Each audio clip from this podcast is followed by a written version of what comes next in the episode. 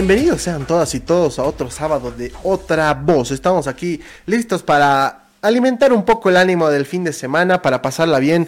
Un sábado más acompañándolos de 10 y media a 12 ahí, dándole un poco de alegría a los fines de semana, las mañanas alegrándoles. Estamos y hemos empezado con una de las canciones de Gaby Ferreira que la tuvimos hace un tiempo atrás aquí en el programa, ahí debutando con La Diabla. Yo creo que es una de las canciones más movidas de este año y bueno, va, va con todo y le mandamos un gran saludo a Gaby que siempre nos banca y nosotros también.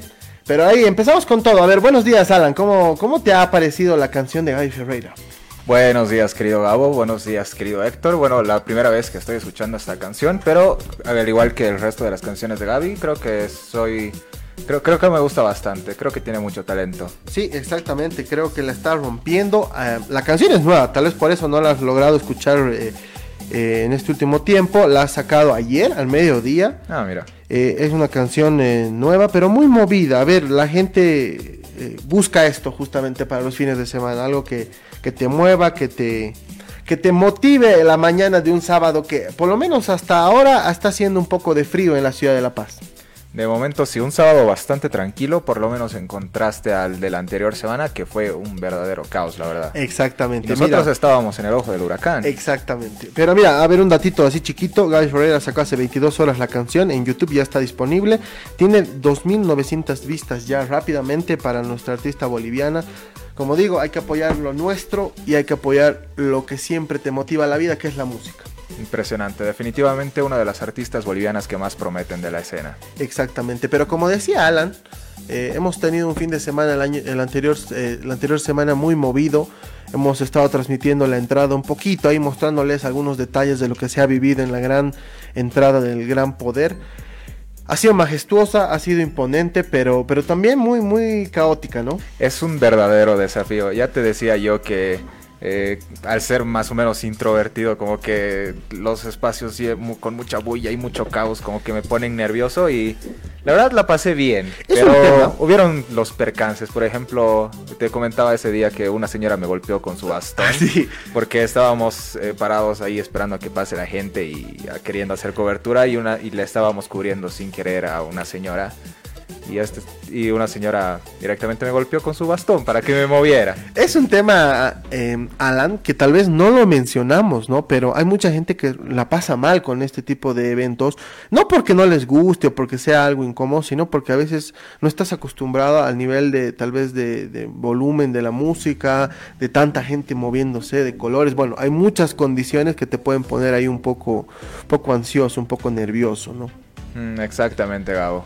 Y como tú mencionabas, también el tema de la gente que a veces es un poco intolerante con la labor que, que, nosotros de, tratamos de elaborar, ¿no? A veces la gente trata de, ver la entrada y nosotros nos, nos metemos ahí en, en, el medio de las personas pero es parte de nuestra labor, ¿no? Claro, y yo entiendo a la señora porque probablemente ha pagado su entrada para estar en su asiento, pero yo eh, y estaba, ahí se metió. estaba demorando porque quería decirles, chicos, vámonos ahí a un costadito y a la señora nomás ahí con su bastón estirando la mano. un saludo a la señora, no era con intención de molestarla, ahí era era por cumplir nuestra labor.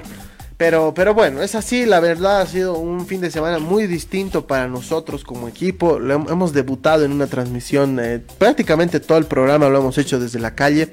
Ahí hemos tenido una pequeña conexión con el alcalde Iván Arias, hemos tratado de hablar con la gente, compartir con los mismos bailarines que nos han demostrado ahí su fervor de, mediante las cámaras y el micrófono.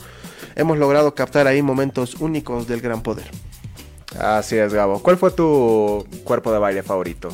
Mira, la fraternidad que más me ha gustado, que siempre me gusta, es la morenada. Y mira, hay algo, algo que hay que destacar. Eh, la transmisión continua de los programas de televisivos ha sido que también me ha hecho dar más ganas de bailar al año eh, la morenada. Yo creo que la morenada es majestuosa, es la danza tal vez que más representa a, este tipo de entradas.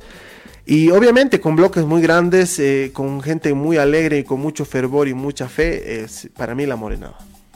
Eh, yo ya lo comentaba el sábado anterior, pero a mí me gustó mucho el eh, Waka, Waka. No, no es Waka Waka, ahí me corregían, y es Waka Tokoris. Ah, Nosotros estábamos equivocados en eso.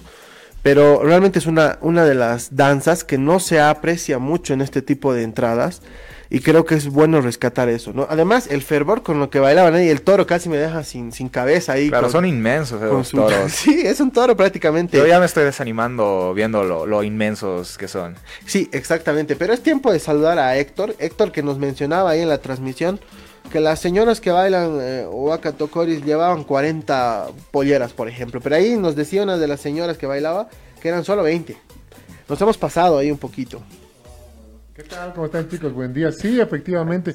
Bueno, eh, no descarto que haya gente que lleve una cantidad así, más de 30, ¿no? Pero sí, ese día estaban llevando 20, pero ya era muy voluminoso, ¿no? Lo que estaban llevando. Y muy pesado. Ahí veíamos con Alan, con Berti que nos han acompañado en la transmisión. Que realmente se ha, es sufrida la, la danza, pero lo hacen con la, la fe. Yo creo que les motiva a seguir y a cumplir todo el recorrido. Que es largo realmente. Nosotros lo hemos hecho hacia arriba, tal vez hasta caminando con descansos, pero es, es largo y es agotador por el clima, porque había mucho sol. Y yo creo que, como digo, la fe les ha movido para, para culminar la entrada de, de la forma que querían, ¿no? Claro, y había, si notaste, la gente que estaba viendo la transmisión, eh, la gente no paraba de bailar, ¿no? Y con mucha energía. Y estaban en la recta final y con mucha energía. La energía yo creo que ha sido fundamental, Alan. No sé si tú has notado lo mismo. Creo que la gente que la ha pasado ahí muy bien, eh, también la energía que transmitía el público, no paraban de gritar, a pesar de que hemos llegado temprano, no estaban to- totalmente las graderías llenas, pero realmente era muy motivante la energía y como yo mencionaba en la transmisión, te emociona. Tal vez hasta las lágrimas para personas que tal vez no, no vivimos diariamente este tipo de, de actividades. Bueno, lo bueno es que ya te has motivado, ¿no? Y vamos a ver. Sí, sí, claramente que sí. Al que le falta todavía un poco motivarse es Alan. Como habíamos mencionado desde, la, desde el especial de carnaval, nosotros somos un poco más apagados del equipo, Mm. pero nos ha tocado justamente cubrir una entrada. No sé, Alan, ¿tú crees que con el pasar del tiempo, cuando vayas participando, crees que tal vez te puedas motivar más o crees más bien que te va desanimando estar en este tipo de actividades? Uy. No lo sé, la verdad. Tendría que probarlo. O sea, mis pocos roces con... Y esto ya lo mencionaba en el especial de carnaval. eh, mis pocos roces con las danzas folclóricas son de estos festivales que organizan los colegios anualmente. No sé si hacían uno así en tu Sí, colegio. sí, sí. Y bueno, yo así rebelde, renegado, que siempre era así como que Contreras, siempre así como que de mala gana, renegando.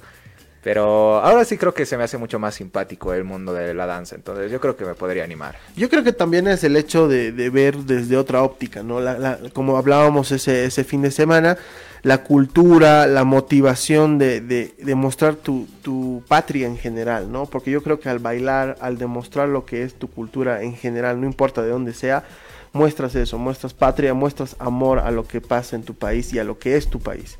Yo veía por ahí muchas eh, personas que entraban bailando con su bandera boliviana, orgullosos de ser bolivianos, orgullosos de mostrar sus danzas y mostrar al mundo. Había mucho extranjero, eh, querido Héctor. Yo he rescatado algo de, de eso, me quedo con eso, mucho extranjero que ha estado presente en la entrada y que bailaban ahí, aunque no entendían nada de la danza, pero la, la pasaban bien y disfrutaban dentro de todos los bailarines.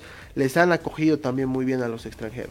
Yo creo que esa es eh, la energía de la que tú hablas, ¿no? Tú estás ahí, te transmiten y quieres... El bombo. El, bombo te transmite ahí, la trompeta te transmite y creo que eso es lo que hay que rescatar de todo esto. Nos estaremos viendo pronto ya con la entrada universitaria. Nosotros no paramos en esta en este país con la, el tema de- de la- de las entradas eh, y la paz más que todo, ¿no? Con estas dos entradas tan importantes. Bueno, yo creo que va a ser mm, una muy buena experiencia poder transmitir la entrada y como tenías un poco la idea, ¿no? De irse a diferentes lugares. Eh, para recoger también lo, cómo ven los jóvenes estas, eh, estos bailes, ¿no? Si les gusta, cuál es la motivación. Porque si en Gran Poder está el, el tema de la fe, en la universidad, ¿qué los motiva? Yo creo que eso es importante. Ahí está, es una pregunta que la vamos a hacer ahí cuando estemos transmitiendo la entrada universitaria. Porque hablábamos, por ejemplo, con un caporal ahí antes de que cul- culmine el programa y nos decía que yo le calculaba unos 30 años, pero él me decía que bailaba 20 años de su vida. O sea, prácticamente toda su, vida la ha pasado en- en- en las entradas, bailando, pasándola bien, disfrutando y con lo principal, con lo que yo me quedo también es la fe. Y ahí él me decía, yo bailo desde chiquito, yo he pasado La, yo he bailado siempre caporales, es su danza favorita, pero esas cosas hay que rescatarlas y hay que aprovecharlas. Los jóvenes están presentes, los jóvenes viven y sienten las entradas con mucha fe. Eh, yo creo que eso hay que, hay que rescatar siempre. Y las personas mayores también, como esta señora, no sé si tú nos has logrado escuchar en ese momento, que nos comentaba que venía desde Villazón para bailar aquí en el Gran Poder. Claro, como te decía, hay mucha gente que no ha participado de la promesa, o perdón, que no ha participado de la preentrada, pero que se vino para el día del, baile. Gente que llega de diferentes lugares del país, incluso de otros, de otros lugares, de otros países, eh, para bailar, ¿no? E, es increíble cómo la gente se moviliza. Sucede con varias festividades, sucede con Oruro, sucede con Cochabamba. Entonces es uno, es una energía diferente. Si usted no ha ido, usted no ha participado, yo lo invito y va a ser muy interesante ver a los jóvenes cuáles son las respuestas que dan.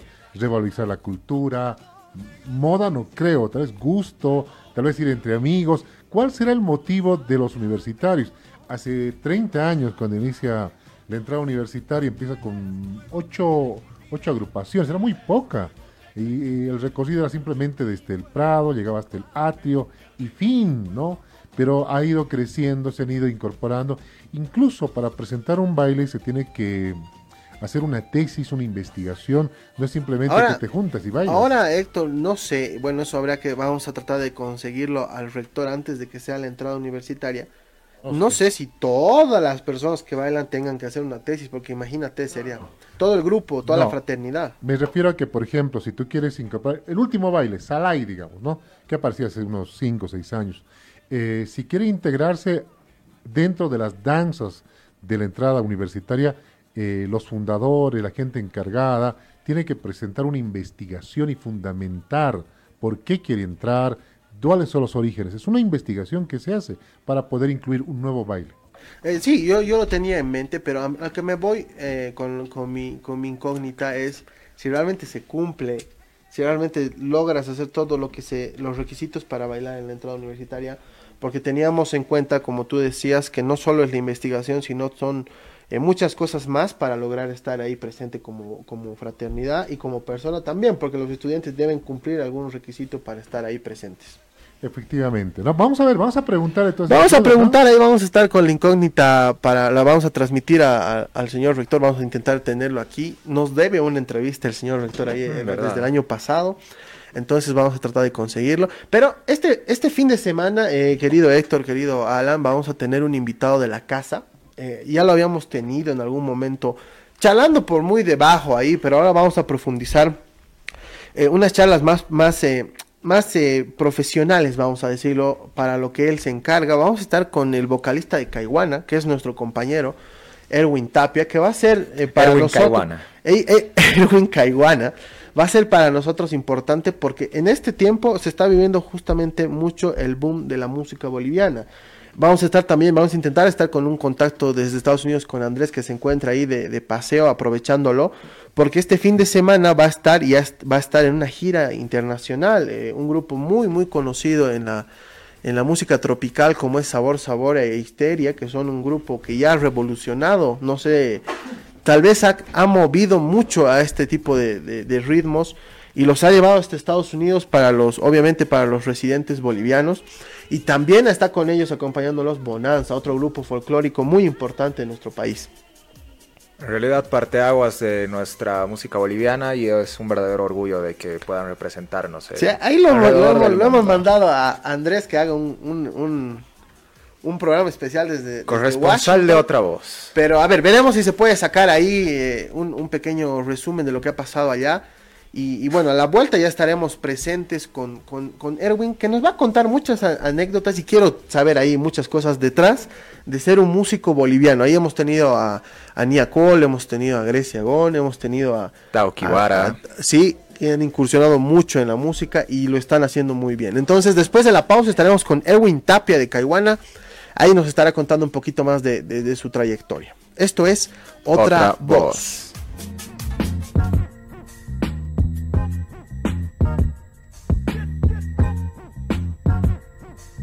Estamos de vuelta ya aquí en, otra voz. un fin de semana más teniendo invitados muy especiales y para nosotros es un placer, Alan, que esté alguien de la casa, que hace mucho tiempo le debíamos una entrevista ya más personal, más adentrada a lo que es Kaiwana. Kaiwana es un grupo de jóvenes que ha revolucionado un poco la música, ha hecho ahí unos covers interesantes y vamos a saber justamente de eso. ¿Hace cuánto empieza Kaiwana en el mundo artístico, Erwin? primeramente muy buenos días a todos, bienvenidos a otro sábado como siempre, darles gracias por escucharnos y acompañarnos y esperemos que estemos amenizando sus mañanas, como siempre. Miércoles, has venido, has venido modo presentador, modo presentador de tele. Tienes que estar en modo presentador de, tu grupo para justamente eso, para motivar a que la gente empiece a escuchar la música de Caiwana, para que conozcamos un poco más de lo que es Caiwana. A ver, ¿cómo empieza la idea de hacer un grupo musical con un con tus amigos, porque muchos de ellos son parte de tu vida desde hace muchos años. Sí, lo que pasa es que, bueno, todo empezó con otro grupo, ¿no? O sea, no sé si te acuerdas cuando estábamos en la iglesia, un día se armó un grupo, entre éramos cinco personas, estaba Germán, Fabricio, yo, estaba Martín, el Tincho y estaba Sergio.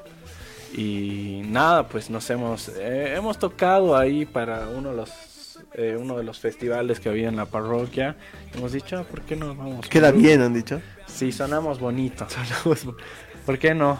Entonces, nada, pues hemos agarrado, hemos hecho el grupo, han pasado cosas, hemos ido a tocar, teníamos otro nombre, hemos ido ¿Con qué grupo? ¿Con qué nombre empiezan? Se llamaba Seven Shots, pero esa era parte, o sea, era un grupo netamente para fiestas, ponte. Ya. Música no cristiana. claro. Música secular. hay que recordar, a ver, tú dices empiezas en la iglesia. ¿Cómo es empezar un grupo de iglesia y transformarlo a un grupo de música? No sé, por ejemplo, ustedes tocaban cumbia, tocaban reggaetón. Sí. ¿Cómo han logrado congeniar eso, no? Porque el domingo ibas a tocar en la iglesia y luego... Y sigo yendo, sigo yendo. Claro, pero te digo, como equipo, como grupo han empezado ahí. ¿Cómo es esa transición? ¿Les ha costado? ¿No?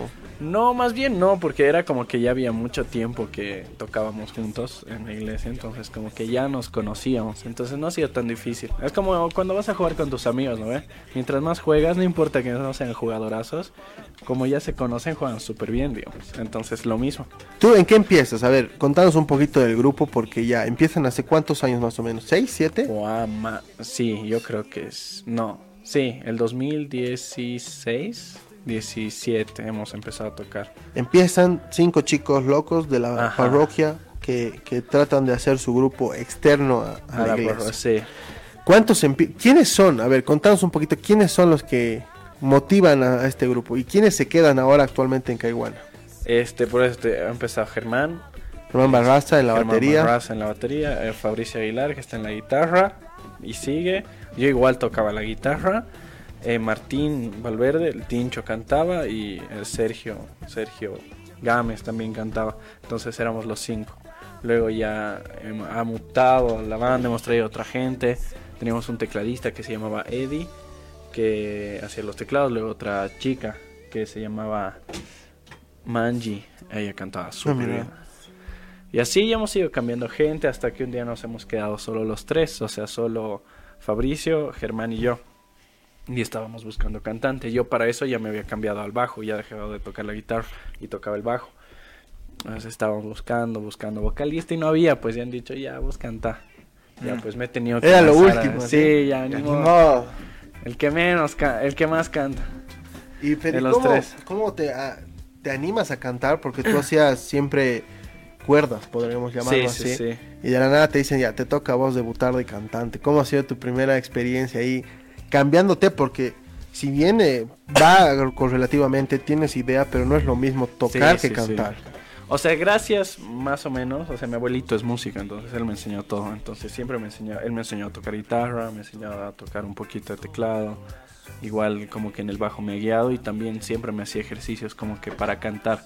Entonces sí, ponte afinaba, pero tampoco tenía la técnica así de un cantante bestial, digamos. Entonces ha sido súper duro, mm. Porque al principio era como que ya, vamos a hacer la banda, estábamos ensayando, componiendo nuestras canciones. Un día yo compongo una canción, que es la que siempre me pide Andrés, Estrellita. Ajá. Y les digo, grabaremos la canción. Hasta eso no habíamos tocado, eso ya era el 2019. Hasta eso no habíamos tocado. No habían tenido una presentación en público. Como ya, como Kaiwana.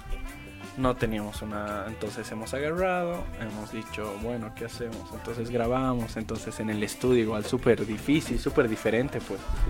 No voy a cantar porque hay que tomar y es muy diferente el que estudio. tomar? a- hay que tomar muchas tomas. A ver, Ah. ¿cuánta, ¿cuánto tiempo les ha tomado llevar eh, su creación musical algo ya como producto terminado? O sea, ¿es realmente fácil o es difícil en nuestro país lograr tener un producto terminado musical? O sea, yo creo que, o sea, mu- mucha gente dice, no, no hay mucho apoyo, y es cierto, ¿no ve? Porque, por ejemplo, aquí no se gana lo mismo que puedes ganar en, no sé, en Estados Unidos haciendo música, porque es muy diferente, incluso en Argentina, ¿no ve? ¿Te acuerdas que la otra vez hablábamos? O sea, que en Argentina todos apoyan, o sea, nadie conoce y todos te apoyan igual, y aquí no pasa eso.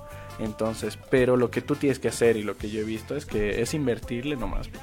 Es ahorrar, invertir. ¿Y es invertir harta plata o, o- o puedes empezar con algo? Mira, hablábamos, no sé si te acuerdas, Alan, de nuestras primeras entrevistas con Nia Cole, por ejemplo, o con Cos. Nos decía que hay que ponerle ahí buen buen dinero Ajá. para que alguien para que alguien también ya te empiece a ubicar y puedas tener, no sé, contratos tal vez ya a largo plazo.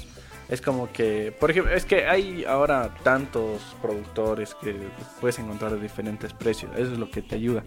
Pero obviamente, mientras más le inviertas, el producto terminado va a sonar mejor. ¿no Es ves? proporcional. Claro, calidad-precio. Mm. Entonces, mientras más le inviertas a ponte a grabar una canción, va a sonar mucho mejor. Mientras más le inviertas a subir una canción, por ejemplo, hay plataformas de paga y no de paga para, o sea, que son dis- distribuidoras. Entonces vos le metes tu canción a la dis- distribuidora Y ellos se encargan, a ver, esa es mi duda, ellos se encargan de ponerte en todas las Ajá, plataformas. en toditas. Toditas, toditas. O sea, depende de la plataforma, ¿no? eh? Ahorita Pero- una, una duda, hablando de plataformas digitales de música. No sé, para la gente que nos escucha y nos ve por redes sociales. eh, yo entro a Apple Music. Ya. Veo artistas bolivianos. Ahí está Luis Vega, está el Bonnie Lobby. Algunos otros artistas que ya tienen su música en Apple Music. Pero no tienen la letra. ¿Cuesta aparte tener la letra en estas plataformas? Sí, o sea, es que, por ejemplo, hay una plataforma que se llama. Ay, no me acuerdo. DC. Ay, no me acuerdo, creo que se llama DC Baby o algo así. ¿Ya? Entonces, esa es gratis. Vos puedes subir, pero no te deja subir las letras y te cobra un porcentaje de las regalías que tú cobras, digamos. Ah, o sea que es, hay que ponerle más plata. digamos. Esa no te cobra. no, pero para tener ya la letra. Ajá, por ejemplo, hay otra que nosotros estamos usando que se llama DistroKid, que esa ya es de paga, o sea, hay como que diferentes planes de paga. O sea, es como que la básica, que te deja subir la canción y las canciones que tú quieras durante el año, es un pago anual. Entonces, te deja subir las canciones que tú quieras durante el año. Si quieres que las canciones se queden para siempre, es un monto más a cada canción.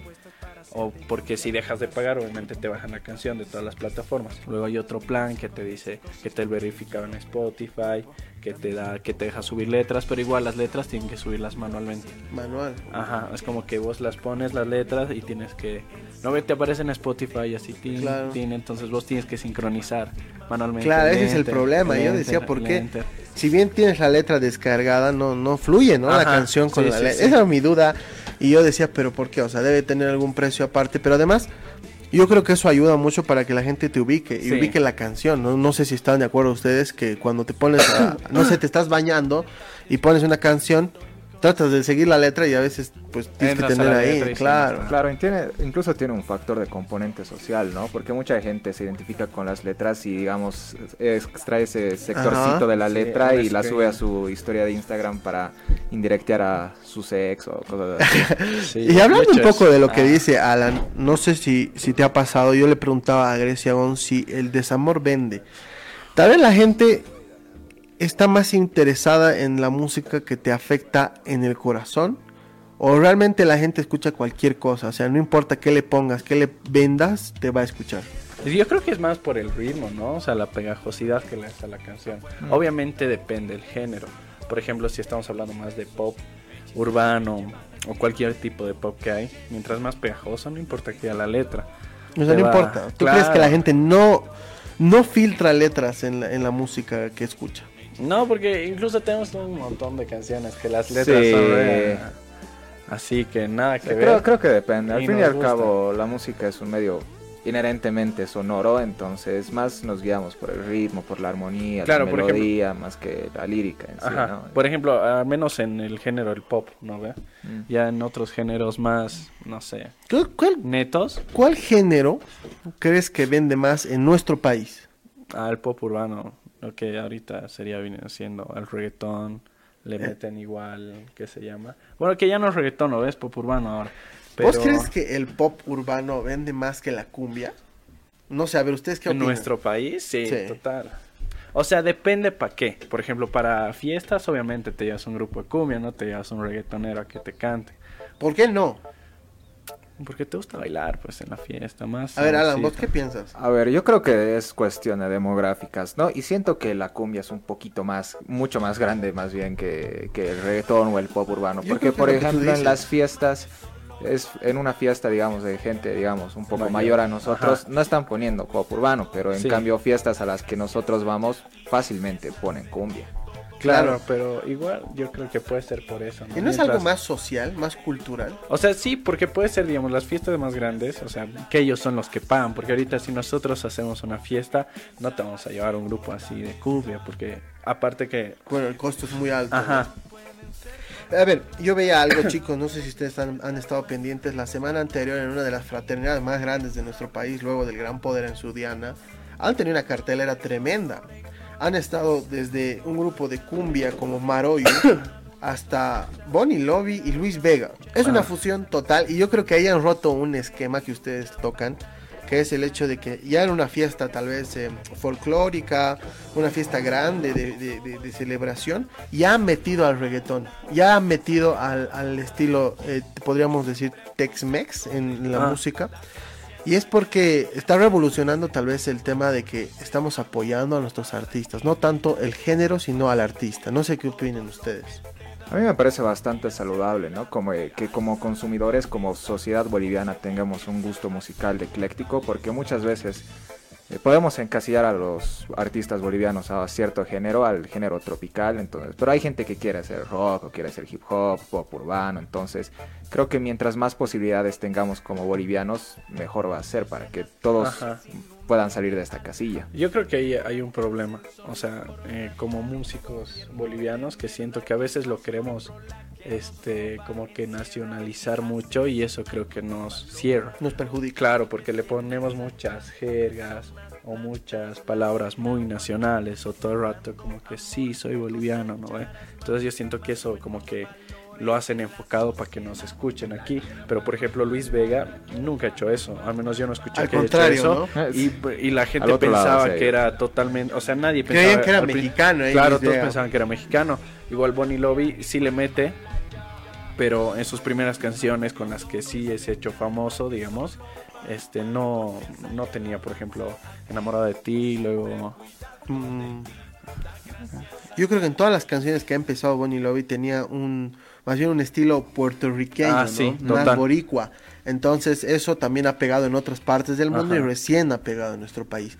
Pero mira, nos tenemos que ir a una pequeña pausa. Estamos conversando con Erwin, vocalista de Caiwana, y un poco de hablar de- del grupo y también de la música boliviana. ¿Cómo estamos posicionados? Si apoyamos realmente porque nos gusta o porque sí a los artistas bolivianos. Estamos de regreso en un momentito. Esto es Otra, Otra Voz. Cosas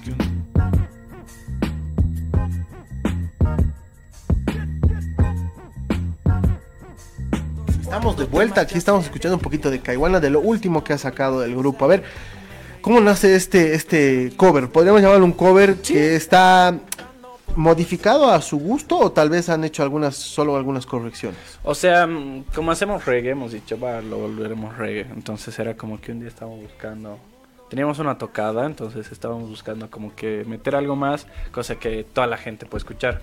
Porque era como que al principio solo tocábamos nuestras canciones y era como que, bueno, o sea... Nadie conocía, digamos. Sí, sí, punto. sí, entonces para que canten y se sientan más identificados hemos dicho cumbia aquí. O sea, hemos hecho prueba varias canciones, ¿no? Y esta nos gusta más como salía Sí. y ya está. Hay complicaciones, por ejemplo, tomando en cuenta que tu canción es, es un cover, eh, ¿hay complicaciones para subirla a plataformas o tienes que dar regalías al artista original? Ah, ese es un problema. Ah, sí. O sea, en la plataforma que estamos subido nosotros, eh, para subir un cover te cobra 12 dólares más para que no tener, o sea, para te hacen Copyright. todo el papeleo del copyright, ubicas. Pero, Pero, a ver, tienes que subir y aclarar, o sea, tienes que subir quién ha sido el compositor. al final, digamos, de la canción. Los Ajá. créditos creo que Ajá, y tienes que poner, digamos, a la hora de subir, eh, es esta canción, de quién es la canción original, o sea, qué grupo la canta, este, los compositores o el compositor de la canción, entonces tienes como que llenar varias cositas para que no tener problemas, digamos. Es un tema que Alan toca, que yo creo que muchas de las personas que nos escuchan y escuchan música, tal vez covers o canciones reeditadas, se ubican y dicen, ¿y cuánto pagan? Y, y el artista debe ganar mucho dinero por, por, por cada canción que la editan. Y en algún caso, y no sé si les ha pasado, chicos, que han escuchado artistas bolivianos, que la mayoría solo tienen recovers de todo lo que ha pasado, de todo lo que ya está hecho, ¿no? Lo modifican, modifican el ritmo, modifican el estilo, modifican tal vez algunas cositas de la letra. O sea, ¿Creen que, ¿Creen que eso es porque no hay creatividad o porque realmente al boliviano le gusta lo que ya está, ya, ya hay? Es que yo creo que es depende. Por ejemplo, hay muchos artistas o grupos. Por ejemplo, a mí, en lo personal, por ejemplo, la cumbia, ¿no ve? Y la mayoría de los grupos es como que canciones súper antiguas las vuelven cumbia. Pero no es como que le cambian algo, ¿no ve? Por ejemplo, o sea, es como que lo mismo, solo que... Claro, le cambian el ritmo un poquito, Claro. tal vez. Entonces, yo creo que no, no, no es problema, ¿no? Mientras trates de hacerlo algo diferente. Por ejemplo, nosotros hemos tratado de, de construir todita la canción. O sea, de que no tenga... El único sonido que tiene de la canción original, por ejemplo, es el órgano. Es el trion, el barrido Claro. del órgano. Pero, o sea, es lo único porque hemos dicho, "Buah, esto es súper representativo de la canción y no lo podemos quitar. Entonces, pero después el- la línea abajo es muy diferente, las guitarras, igual, eh, por ejemplo, el que nos ayuda siempre con eso es Roberto Bustillos, ahí un saludo si nos está escuchando, es nuestro productor, el productor de Sonic Boom, que también es el arreglista y el que nos ayuda con todo esto, digamos. Por ejemplo, la canción, la- el, el cover tiene, por ejemplo, en las partes rapeadas es reggaetón, o sea, tiene reggaetón, luego en la otra tiene ay no me acuerdo, Ragamuffin y el último corito es reggaetón también, ubicas, entonces la cosa es que le des lo tuyo, está bien para hacerte conocer, Mm. pero ya también no abusar, no, no Claro, todo el tiempo. No todo es- Claro.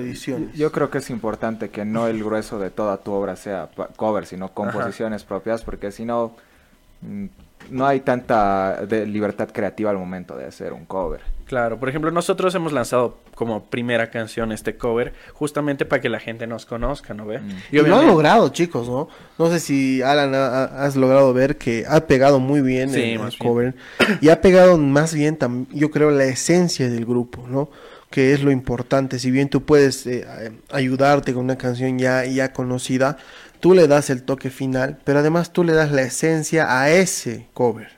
Yo creo que eso es lo que ha hecho Caiguana y justamente hay que, hay que reconocerlo. Y hay que reconocer muchos artistas que están empezando, que son jóvenes, que empiezan así. Y, y creo que la están logrando porque, porque justamente tienen esta posibilidad de exponer al grupo o al, al vocalista y dar realmente esta esencia a la canción. Claro, o sea, justamente, o sea, la idea de nosotros es netamente, o sea, solo lanzar este cover, ¿no ve? Como primera canción para que la gente nos vaya conociendo y ya, o sea, todas las canciones que se vienen son totalmente composiciones nuestras. Y Erwin, eh, me da un cacho de curiosidad así pasando del cover a las composiciones de la banda en sí. ¿Cuál es el proceso creativo que implica componer una canción? O sea, tú las escribes, tú las compones, ya cómo es la deliberación con la banda. Es bien, o sea, cada proceso, digamos, por ejemplo, para cada canción que, al menos que yo he escrito, es bien diferente. O sea, ninguna ha sido como que siga un patrón. Por ejemplo, Estrellita me ha salido así de corrido, ubicas, lo he escrito en dos horas. Y es lo que yo te pregunto, o sea, ¿el desamor o el amor es lo que te ha inspirado? Los dos. Los Eso, dos. es- es una- esa canción, a ver si después la escuchamos. Si está, que está de fondito. Ajá. Este. O Ahí sea, es estamos un- escuchando un poquito de Es una, sí, es una mezcla de los dos. Es, por ejemplo, la canción habla totalmente de, o sea, tienes que de ir. tu pero vida, tal vez. Sí, sí, ya, pero es, o sea, lo que dice la canción, o sea, lo que quiere decir el mensaje de la canción es, o sea, no quisiera dejarte ir, o sea, pero tengo que, y no lo voy a hacer porque está, no, o sea, no es bueno para mí, pero sé que tal vez es lo mejor para ti y voy a respetar eso. Qué duro. Y ahí nos contaba, no sé si chicos han escuchado ustedes an- antes de irnos a la pausita, eh, Gaby Ferreira nos decía que sus tiempos de, de- de concentración, de inspiración son justamente así, son al tope y te encierras y empiezas a crear con alguna situación, con algún sentimiento. Y a ver, a la vuelta nos va a contar cómo nace sus primeras composiciones ahí, Erwin. Nos estaba adelantando un poquito qué es el amor, el desamor, tal vez algo que ha vivido. A la vuelta estaremos averiguando un poquito más y también por qué es el nombre de Caiwana del grupo. A ver, nos va a contar qué es lo que significa Caiwana. Dentro de, de un momento estaremos después de la pausa conversando con Erwin de Caiwana. A ver, nos va a comentar un poquito más. Esto es Otra Voz. Un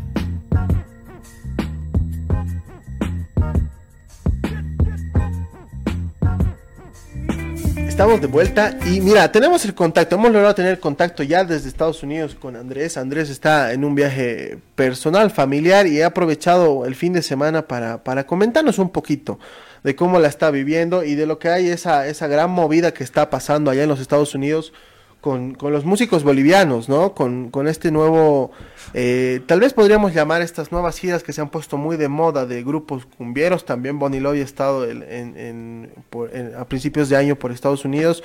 Eh, Sabor Sabor está en la Argentina, por ejemplo, llenando uno de los eh, escenarios más importantes como el Movistar Arena. Y en este momento se encuentran en los Estados Unidos haciendo una gira por New Jersey, por Virginia y por Washington. Ahí van a estar cantando y bueno, eh, deleitando un poquito de su música a los residentes en- bolivianos en Estados Unidos. Ya estamos en contacto con, con Andrés, allá nos saluda, ya está todo peinadito y listo para salir ahí, lo hemos eh, sacado Uy, de, uy. de, de- de su, de su día de turismo, de aprovechar de, de estar ahí. A ver, eh, Andrés, nos How escucha, are buenos you, días. Andrés? How are you, my? Los escucho, los escucho chicos, ¿cómo están? Eh, bueno, sí, am, Gabo ya contaba un poquito acerca de lo que está viviendo acá. Eh, sí, está, les cuento que recién nomás llegó Sabor Sabor, Bonanza e Histeria acá a los Estados Unidos.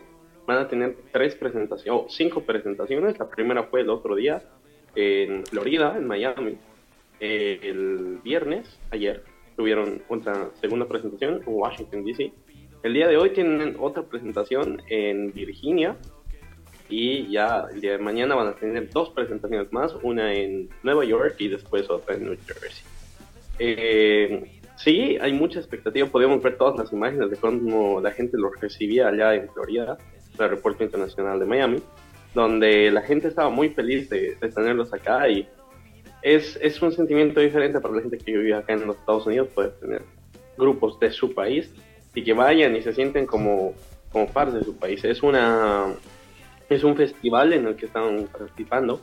Es un festival precisamente de gente boliviana, donde va a haber mucha comida, toda de Bolivia. Van a haber juegos, donde toda la comunidad boliviana va y va a poder participar. Eh, como les digo, el día de hoy van a estar Misteria, Sabor, Sabor y Bonanza ahí en Virginia y el día de mañana van a estar en Nueva York en Jersey. Y les cuento chicos que el clima acá está mucho mejor. Los días anteriores estaba muy caliente, estaba muy fuerte, pero hoy hoy estamos solo a 25 grados. Solo a 25. Mira, aquí estamos. Solo 25 aquí estamos grados. muriéndonos de frío, querido Andrés. Estamos, pues, Estamos a, a- a unos eh, 10 grados más o menos aquí en la ciudad de La Paz. Vos estás aprovechando de, 12, de 12. un, de un calorcito ahí excepcional. Sí, está- y el calor también de los residentes bolivianos. Andrés, a ver, comentanos un poquito fuera ya de tal vez de este concierto que se está viviendo. ¿Has podido sentir tal vez que la, la- la comunidad boliviana está muy pegada a nuestras raíces? No se han despegado tal vez de, de lo que es nuestro país, como cultura, Para como nada. sociedad. Sí, para nada. Aquí el boliviano siempre recuerda lo, lo nuestro, recuerda lo suyo y lo mantiene muy, muy vivo. Eh, es por eso de que se hace este, este festival. Es un festival muy importante acá en los Estados Unidos eh, para la comunidad boliviana y ellos se sienten muy, muy emocionados de, que, de lo que pueda pasar el día de hoy. Como, te, como les contaba, eh, The Mega Bolivian Fest es el nombre de este festival. The Mega Bolivian Fest es el festival que está diseñado precisamente para los residentes bolivianos. Tengan en cuenta que acá en los Estados Unidos y específicamente en la zona de Virginia hay más de 50.000 habitantes bolivianos. 50, más de 50.000 bolivianos. Así que es algo que les llena mucho, les llena mucha alegría ver que, que estén llegando grupos que son nacionales hasta acá, que puedan ser internacionales y tengan sus presentaciones. Te aseguro que va a estar repleto, porque no hay ni una sola entrada. Se han agotado todos los tickets para el día de hoy en, en el concierto de Virginia y para el concierto de mañana quedaban muy poquitos. Y bueno, son, son cuestiones ahí de que siempre está la esencia de rescatar lo, de uno mismo y va a ser un concierto maravilloso de bonanza, histeria y sabor, sabor. Ahí traen toda la cumbia y el folclore boliviano a los Estados Unidos. Todos sabemos aquí que tú eres un gran entusiasta de la música boliviana, el creador de la playlist de Spotify Bolivia in the House. Bolivia in the House. In the House. Y no, me da curiosidad, eh, ¿qué artistas bolivianos te gustaría, digamos, que aparecieran en el próximo, en la próxima alineación de este festival al próximo año? Bueno, uf, eh, no es que vengan todos los años, ah, pero eh, me gustaría mucho eh, que podamos traer a artistas emergentes. ¿Por qué no a Caiwana? Traerlos a los chicos de Caiwana. Sería, que- sería. Igual en una gira por, por Estados Unidos. Sería, Que sería, ¿eh? Es que igual ya en Estados Unidos pega muy bien la música nacional. La música nacional es súper, o folclórica mejor dicho, es súper bien aceptada en Estados Unidos. Por eso claro, se los uno no es profeta de su propia tierra. Exactamente. Pero a ver, Andrés, eh, tú nos comentabas que este tipo de actividades se está haciendo cada vez más regular allá en los Estados Unidos. Eh, ¿Crees que dentro de un tiempo tal vez ya sea normal que las giras eh, de nuestros artistas sean por los Estados Unidos, por la Argentina, por el Brasil, que son países donde hay mucha cantidad de bolivianos que obviamente extrañan su- su- sus raíces, su cultura? Definitivamente, definitivamente sí. Eh, detalle curioso que yo supe en estos días acá. Eh, acá se presta mucha atención a los productos bolivianos. Me refiero a que músicos, eh, artistas emergentes y demás son muy seguidos acá, equipos deportivos y demás, porque la gente extraña mucho el sentimiento ese de estar entre los bolivianos. En Bolivia, por ejemplo, no le podemos llegar a prestar tanta atención, o no le llegamos a prestar tanta atención a, mm, ¿qué te digo? Un show cultural. Recién estaba Hernán Pekín, por ejemplo, presentándose en La Paz y ha sido con, ahí galardonado por el secretario de Cultura, Rodney, un saludo a Rodney. Y ha estado ahí, por ejemplo, pero no todo el mundo le presta tanta atención a los eventos culturales. Sin embargo, acá sí. Y mira que a pesar de que no se, no son acá los eventos, no suceden acá, hay muchos kilómetros de distancia, se les presta mucha atención y, se, se le da seguimiento a la situación. Es como que dicen, está pasando esto en Bolivia, eh, qué bueno que esté pasando, que esté sucediendo, que estén yendo estos artistas o tal artista salió, qué bueno que, que se ha lanzado esa canción nueva y demás. Hay mucha repercusión, hay mucha repercusión con relación al gran poder, hay mucha repercusión con relación a las fiestas que tenemos. Acá se vive mucho el sentimiento boliviano. Sí, y, y no es tan difícil de verlo. Si ustedes se meten a Facebook y le dan una búsqueda en los grupos de residentes bolivianos en Virginia, am, no sé, en Maryland, en el mismo Washington DC o los residentes bolivianos en Florida, eh, sí, van a poder ver mucho de lo que les estoy diciendo, de cómo es que se vive este sentimiento bien boliviano acá en los Estados Unidos. Y bueno, eh, respecto a lo que me decías, sí, yo creo que, que eso da pie a que pueda haber una apertura, que más artistas puedan venir hasta, bueno, ni siquiera venir solo a Estados Unidos, sino que puedan hacer eh, más giras y puedan internacionalizar su música, porque hay muchos residentes bolivianos acá, hay muchos residentes bolivianos en Argentina, hay muchos residentes bolivianos en Brasil que viven y añoran todo lo que es boliviano, todo lo que es Bolivia, que, que lo sienten, que muchos tal vez no necesariamente quieren volver, sin embargo quieren quieren sentirse como parte de toda la situación porque aman su patria al final de cuentas y aman su país y no, no todos pueden volver por ejemplo. así que los artistas que los artistas lleguen que los artistas estén ahí que sean de Bolivia los hace sentir muchos por más de que tal vez nunca hayan ido a un concierto porque de, puedo creer que tal vez muchos de los artistas que o muchas de las personas que van a ir al concierto de hoy en algún punto de su vida han ido a un concierto de Bonanza o en algún punto han ido a, su, un concierto de Sabor Sabor. Pero probablemente nunca han visto Histeria en vivo. E Histeria es un grupo que tal vez no terminan de conocer porque lo conocemos mucho en nuestro contexto en Bolivia. Sin embargo, tal vez en este lado del mundo no tanto. Pero simplemente por el hecho de ser un grupo boliviano, están ahí, lo apoyan, corean sus canciones, los reciben en el aeropuerto, llenan el concierto, que creo que eso da pie a que los artistas bolivianos puedan salir y puedan internacionalizar su música y sueñen. Eh, como le decía ahí a Erwin, que no deje de creer que tal vez en algún momento él también pueda estar dando una gira por los Estados Unidos. ¿Sabes, eh, Andrés? No sé si tú al, momento de, informarte un poco más sobre esto, también eh, has, visto que hay muchas páginas de bolivianos que ya hacen contenido allá en, Estados Unidos. Hacen, chicos, no sé si ustedes han tenido la oportunidad de ver en TikTok, por ejemplo, hay una, una de las chicas que, que hace su contenido diario, como, como acá, como la radio comunitaria, con música folclórica, con saludos ya se han dado formas para que la comunidad boliviana no, no esté alejada de nuestras raíces. Tenemos que tener en cuenta que la radio, por lo menos en, algunas partes de nuestro país, está muy, muy concentrada y es muy importante para el día a día, para el trabajo, para justamente informarte de este tipo de eventos. A ver, Andrés, comentaros un poquito este tipo de, movidas de, de, la comunidad boliviana en redes sociales. Mira, ya está tomando eh, existe mucha presencia, ¿no? Creo que los casos que que más conocemos nosotros en Bolivia son de Ladri, Ladri Navid, eh, que recién se ha graduado, que un saludo Ladri, que muchas felicidades, se ha graduado de la universidad ya en los Estados Unidos, eh, ella igual crea contenido, sube blogs, hace un poco parecido a lo que tú me mencionabas.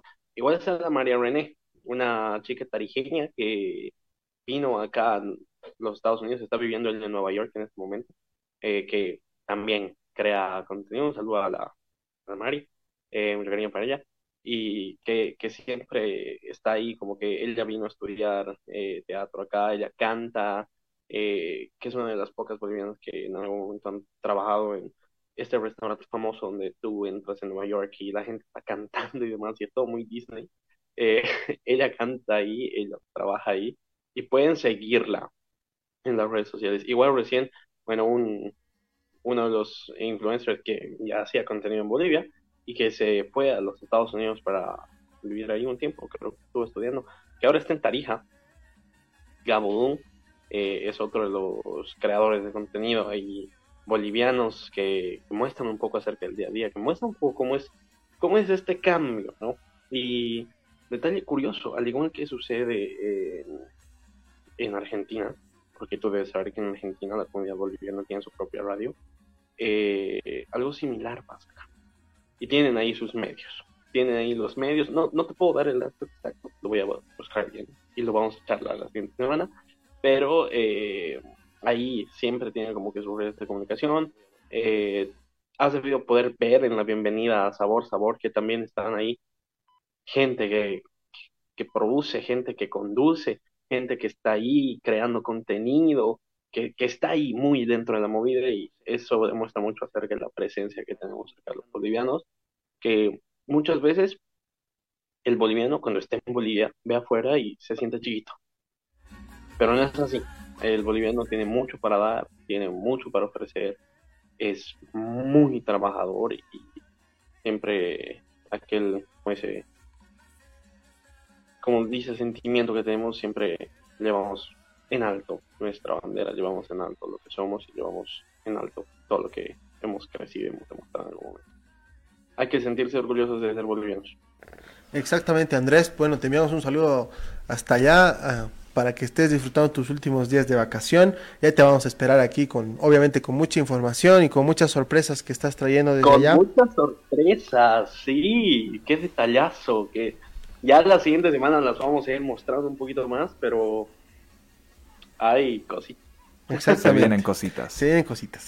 Pero bueno, muchas gracias Andrés por tu tiempo. Ya estaremos esperándote listos para aquí. Tu, tu asiento lo está calentando Erwin hasta que Claro, llegues. claro. Muchas gracias por mostrarnos una... Has tenido la oportunidad tal vez de estar en, en Estados Unidos en un momento importante para la comunidad boliviana como, como es mostrar nuestra cultura y bueno, la opción siempre de, de nosotros de pluralizar, de crecer y de mostrar todo lo que se pueda desde donde sea. Gabo. Bueno, estamos teniendo un problemita ahí de conexión con, con Andrés, pero bueno, muchísimas gracias por el contacto. Hay que vaya a disfrutar, que se vaya a sacar fotos con en la Casa Blanca, que esté ahí, que claro, con Joe Que consiga Biden. la entrevista con Joe Biden. Sí, claro, por ahí por lo Ya menos. hemos entrevistado al alcalde, ahora el presidente de los. Estados Unidos. Sí, por, por lo menos ahí que, que vaya y que se saque una foto y nos mande. Pero miren chicos, yo creo que es una de las movidas más importantes para nosotros como bolivianos mostrarnos en el extranjero. Como les había dicho antes del contacto, eh, este tipo de grupos musicales, eh, tropicales, cumbieros, ya han dado un salto más, ya han crecido más. Están yo creo en una etapa donde ya están consolidándose como un grupo internacional y han hecho una gira por Estados Unidos y yo creo que eso ya es, es pisar fuerte. No sé qué opinan ustedes. Sí, la verdad sí, como estamos como ha dicho Alan, este, ninguno es profeta en su tierra. Por ejemplo, hay varios grupos igual, no sé si conocen a los Bolitas, que igual siempre se van de gira a los Estados Unidos, igual Guanaco, que es un grupo que ya tiene mucho tiempo, igual ya se han ido dos veces de gira a Estados Unidos, entonces sí, como ha dicho Andrés, hay la posibilidad y hay la oportunidad, ¿por qué no intentarlo y hacerlo, no? Exactamente. Y como grupo creo también que tienen que ver las posibilidades de que otros... Yo creo que hay mucho apoyo en, en otros países de propios bolivianos más que en nuestro país. No sé qué, qué opinan ustedes. Creo que juega mucho un factor el hecho de que cuando uno no está en su tierra se vuelve como que muy nostálgico de ella incluso como Mm. que un poquito más patriota. Incluso pasa cuando, digamos, viajas de La Paz, a, digamos, a, a Copacabana y extrañas Extraño la ciudad, ciudad, las Extrañas trancaderas. La trancadera, el Exacto. bloqueo. Sí, yo creo que es parte de un, de un amor tal vez que no se descubre hasta que no lo tienes muy presente, ¿no? Claro, y ahí uno te no das sabe cuenta lo que te tiene hace hasta que falta. lo pierde. justo. Ahí está, eso aplica para cuando te vas del país y cuando tu chica te deja. Entonces, después de la pausa estaremos conversando un poquito más con el vocalista de Saludos, Caiguana. Erwin Tapia, que nos está ahí contando un poquito de sus intimidades para llegar a ser un, yo creo uno de los cantantes también eh, importantes en, en el rubro, ¿no? Del reggae. Y también estaremos preguntándole por qué reggae y no reggaetón, por ejemplo, o por qué no música folclórica. Después de la pausa, esto es Otra, Otra voz. Voz.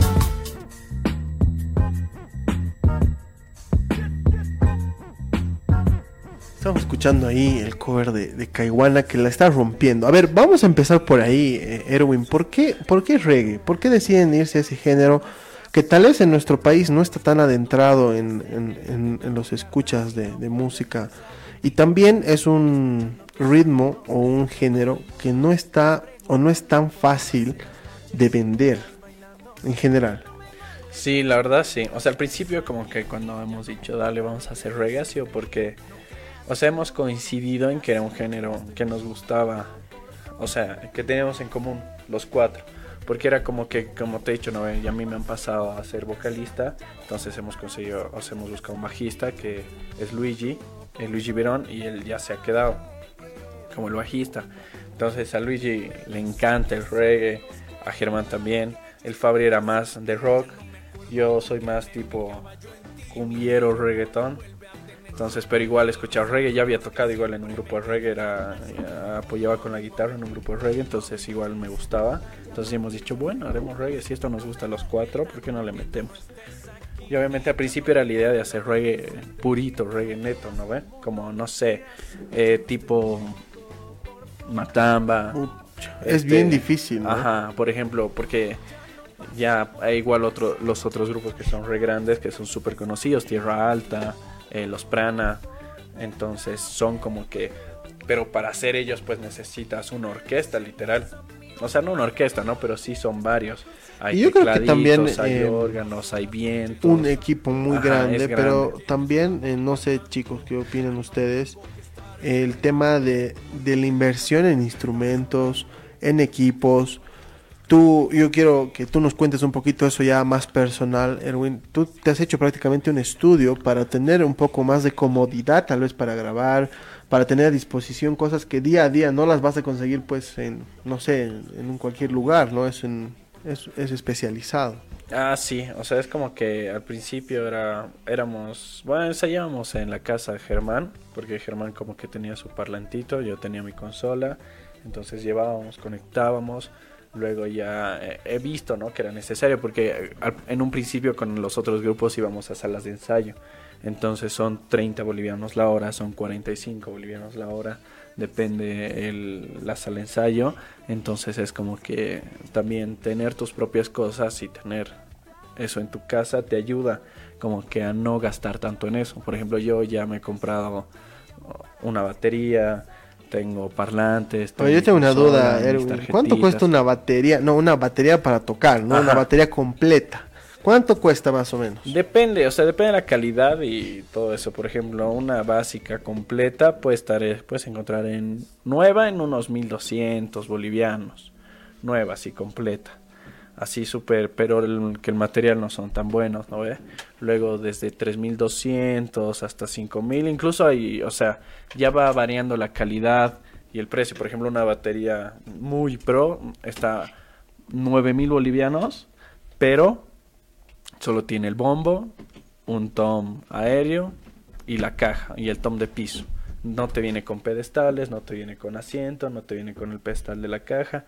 O sea, pero puedes encontrar, digamos, varia, de varios precios.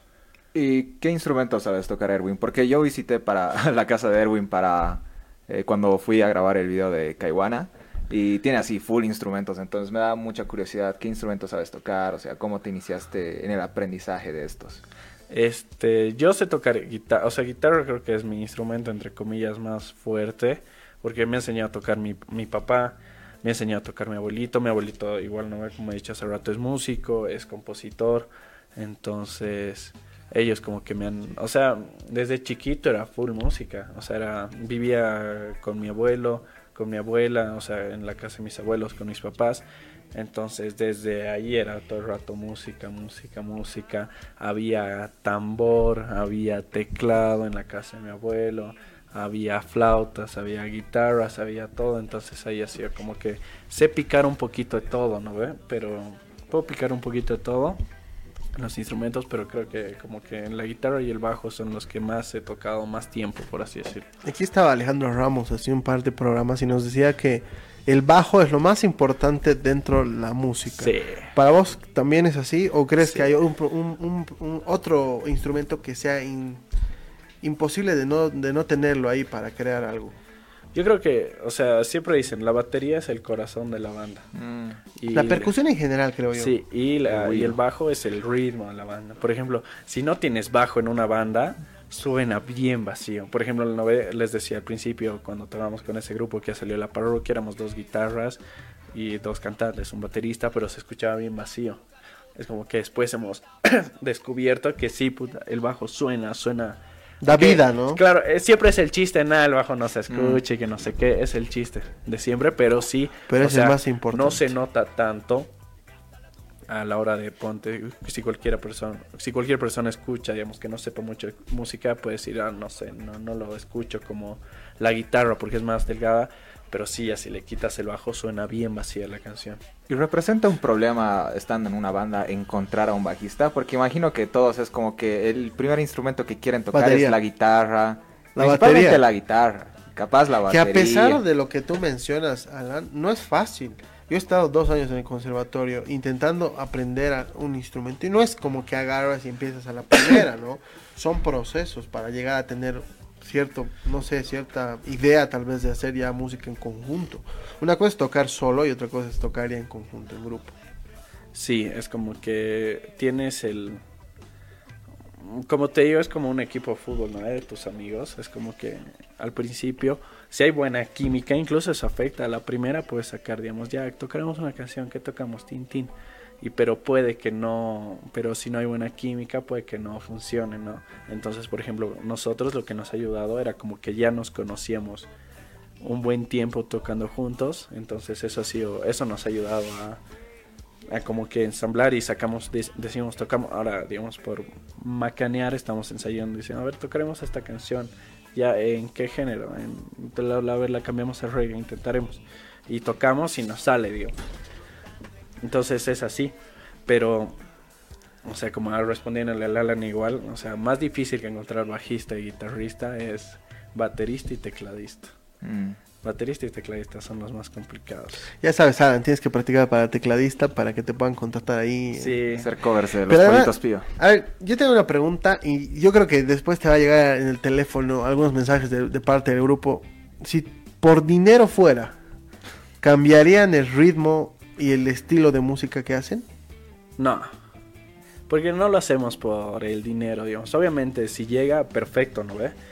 que obviamente, o sea, al, menos mi idea principal, o sea, personal, o sea, sin meterlos a los chicos, la mía es tratar llegar a poder vivir de la música. Tal vez obviamente no siendo vocalista, no siendo cantante, pero sí de alguna manera vivir de esto, porque hay muchas maneras, ¿no?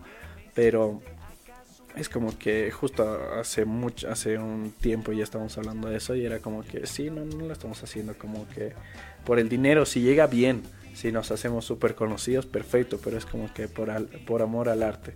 Pero es como que sí queremos profesionalizarlo, cosa de que decir, no, ahí vamos a ir a tocar, ¿no ve?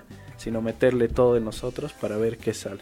Creo que es una visión bastante saludable y un acercamiento bastante bueno a hacer arte, a hacer música, porque mucha gente cree que porque va a copiar temas así del estilo de Carol G o de Bad Bunny, así se va a hacer automáticamente millonario y en lugar de proyectar su visión de forma original, está copiando y en, y en el camino está, está fracasando porque no está proponiendo nada nuevo. Claro, incluso, o sea, por ejemplo, una vez les decía la anterior banda que teníamos, que estaban los chicos, también tocábamos cumbia y ya nos pagaban, o sea, ya cobrábamos. Entonces era como que podíamos decidir seguir haciendo reggaeton, cumbia, rock latino, pero como que no lo hacíamos por eso, ¿no? Hay una cosa, no sé si ustedes están de acuerdo, chicos. A ver, me van a decir ustedes, ¿qué es lo que le falta al artista boliviano, ya sea músico, bailarín, em, pintor, escritor, lo que sea? ¿Qué es lo que le falta para terminar de explotar? ¿Por qué no tenemos un referente musical que digan mundialmente conocido como dado ejemplos que tal vez son bien sencillos de darse cuenta? Carol G, Becky G, eh, Nicky Jam son artistas urbanos pero ¿por qué no, nos, no tenemos un artista boliviano que realmente explote a nivel internacional? Yo creo que, eso es más de parte de toda la gente, o sea, boliviana. No sé por qué, o sea, la gente a nosotros nos cuesta mucho apoyarnos entre nosotros. Por ejemplo, es como alguien tiene, por ejemplo, entre, entre nosotros, por ejemplo, tenemos el programa en la radio y les decimos que nos compartan, pero la gente incluso, o sea, nuestros amigos, gente que conocemos, no, lo no todos le dan un likecito, no todos le dan seguir a la página, entonces es lo mismo en la música, ¿no ve? O sea, siento que eso ya es más, no sé qué será, problema tal vez social que tenemos, por ejemplo, la otra vez igual estaba hablando con Nia Cole y con su, con su papá Vladimir, ¿sabe? Porque Vladimir tiene una carrera extensa. Y él como que me decía igual, o sea, la gente, o nuestra gente le cuesta apoyar, o sea, le cuesta apoyar. Por ejemplo, hace un mes están tratando, cuando en tu página de YouTube llegas a mil suscriptores, nos contaba, o sea, me contaba que ya te empieza a mostrar a más gente. Y él como que ya de hace tres meses han hecho como una campaña para que empiecen a seguir y suben dos seguidores a la semana entonces una suscripción. Entonces igual a toda la gente que tiene ahí, no importa si sus amigos son músicos, tienen su emprendimiento, tienen su programa, tienen su podcast, no les cuesta nada seguir y apoyar porque así tal vez no los consuman ustedes, pero eso es un trampolín para ayudarlos a que mucha gente más que les guste ese contenido los pueda escuchar o se pueda exteriorizar al exterior, porque por ejemplo con TikTok ya te haces conocido en todo en todo el mundo. Por ejemplo, nosotros hemos subido una canción igual a esta canción a TikTok y le he mostrado a Gabriel y a, y a Alan. Hace rato eh, he estado viendo lives y he encontrado un live de, Sí. de unas chicas de Argentina que están escuchando la canción. Eso es llamativo, ¿no? Pero bueno, mira, después de la pausa te voy a dejar picando ahí una preguntita. Primero, si hay lealtad entre músicos, entre artistas. Y después vamos a hablar del hate, porque en el último bloque tenemos que charlar un poquito del hate que se ha hecho muy, muy presente, ya seas artista, creador de contenido, lo que sea, pero el hate está ahí y justamente de eso vamos a hablar después de la pausa. Una pausa cortita, ya estamos de vuelta, esto es Otra, Voz.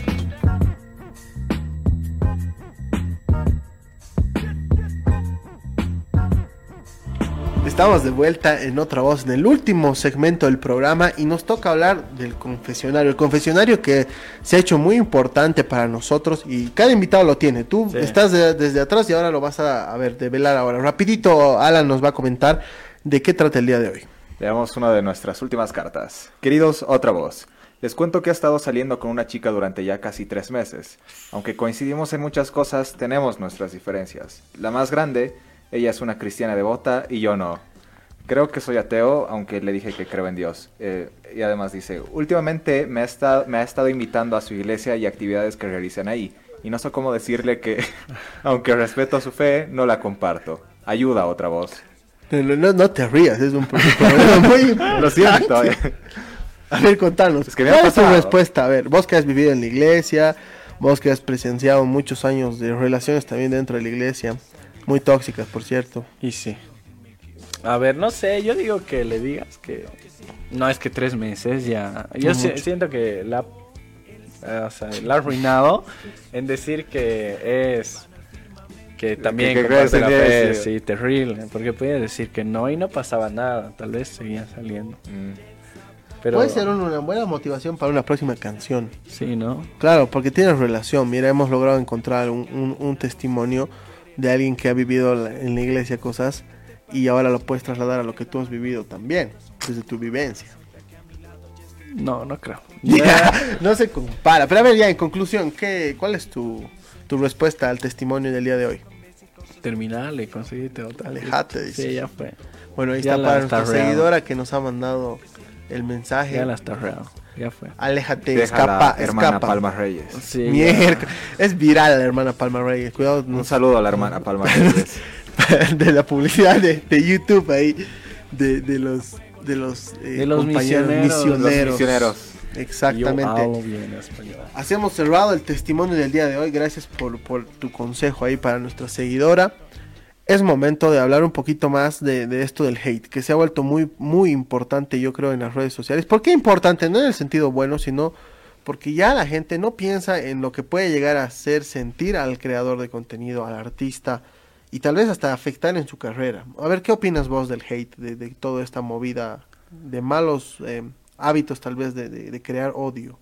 Man, o sea, yo siento que hay que ignorar totalmente. O sea, porque, por ejemplo, igual por el cover nos han tirado hate también. O sea, nos han dicho, ah, no hay creatividad, ya siempre es lo mismo. Entonces, era No como falta, que- ¿no? Claro, entonces. Pero yo quisiera saber si esa persona puede crear algo dentro de sus cuatro paredes que habla y escribe ahí mal de los demás, ¿no? Claro, por eso normalmente es la gente que está aburrida viendo en el celo, así que no pasa. Yo siento que hay que ignorar, obviamente, siempre va a haber. Y si no te gusta y eres alguien que tira hate, no veas y ya está. Yo siento que como administrador de redes sociales de Otra Voz, que subimos todo el tiempo así clips de community nuestros... manager. Como community manager, como diría el Andrés. Eh, Community estar- manager. es- me he desilusionado mucho de las redes sociales porque siento que mucha gente, más que pasar el rato así divirtiéndose, se, entre- se entretiene en cierta manera, pero hablando mal de otra gente y es como No, que... y saben chicos, si ustedes ven y piensan, la gente que está metida en este tipo de, de cosas, son perfiles que ni siquiera son reales. Sí, la mayoría. Entonces se dedican a eso, la gente se dedica a hacer y crear odio en las redes sociales. Y lo decimos en conjunto, aquí artistas, creadores de contenido han pasado por esta mesa y nos han dicho que es normal, pero que hay gente que ya se pasa, ¿no? Que ya hace comentarios muy, muy, muy duros para la gente que, que, que crea, que al final tiene creatividad más que los haters que están ahí metidos detrás de la pantalla. A toda esa gente le digo, por favor, dejen el celular un rato y vayan a tocar pasto, por favor.